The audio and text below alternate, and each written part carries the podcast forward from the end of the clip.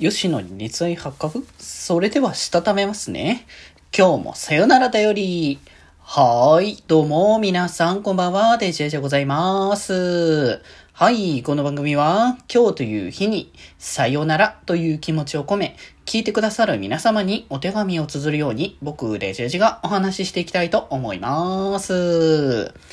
はい。ということでね、えー今日はまあね、あの、ゴールデンウィーク、えーまあ、3日目みたいな感じの、3日目じゃないんだけどね、えー感じのね、扱いでございますが、金曜日で、ね、いつもだったらまあ別のね、話するんですけど、今日は、えー土曜日の分の代わりにデジモンセーバーズの、え感想会していこうかなって、明日はちょっとね、お出かけの予定があるので、その辺のなんか、まあ、感想がてらの話を多分すると思うので、まあ、そっちはそちらとして、ちょっと今日はセーバーズの話しとこうかなと思いまして、はい。ということで今日は第8話、えー、吉野玉残しゲット、クリサリモンの影、えーこちらの感想でございますね。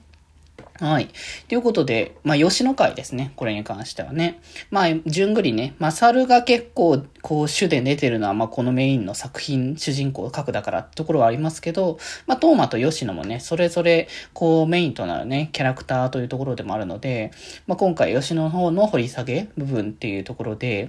まあ、こう、吉野って結構サバサバ系のタイプのね、あの、女性のキャラクターだから、割となんか、女、男、女的な感じっていうか、その、男性がいそうなみたいな感じのね、こう、話がないっていうところが、まあ、序盤出てて、そんな、こう、吉野に、こう、熱愛が発覚。まさかの、その、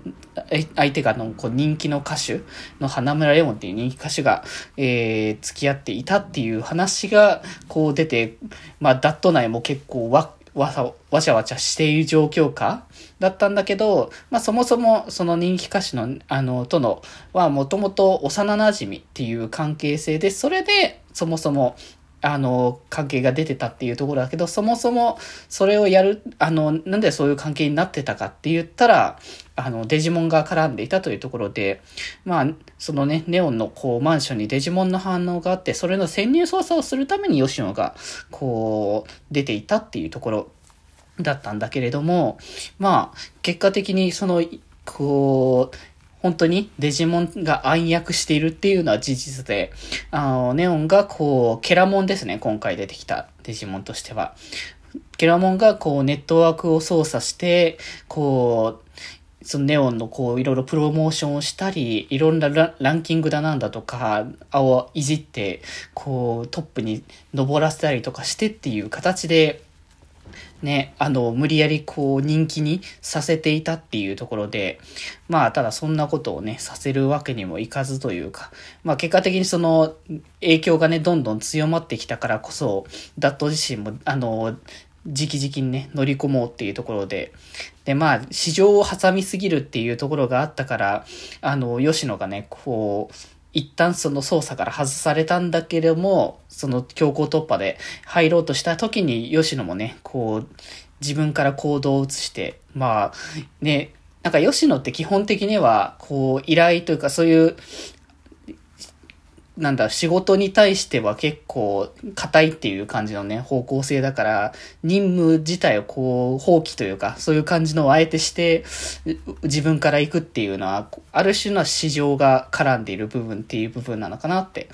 で、結果的にはね、そのネオンがケラモをね、操っていたっていうところが分かって、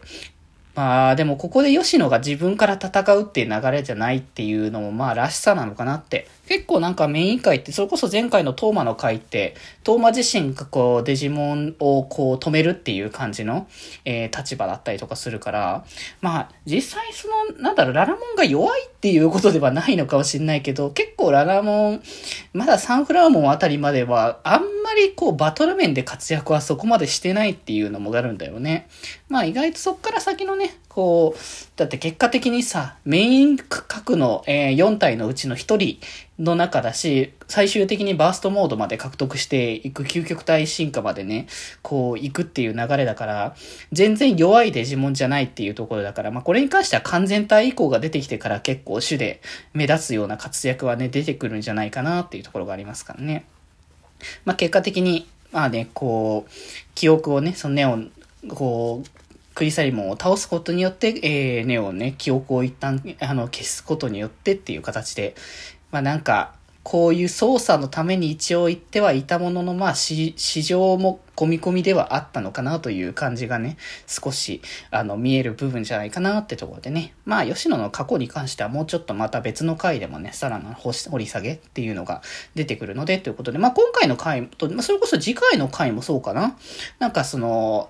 もともと、えー、関わりのあったキャラクター的なものと、と、その、改めて、そのデジモン絡みで出会った上で、こう、どうなっていくかみたいな話になるから、まあ、次回はトーマの、あの、週のね、あの、回、えー、ですかね。トゲモンが、えー、出てくる、えー、話でございますかね。まあ、またね、来週も話していきたいかと思います。ということで今日はこんなところで、それではまた明日バイバーイ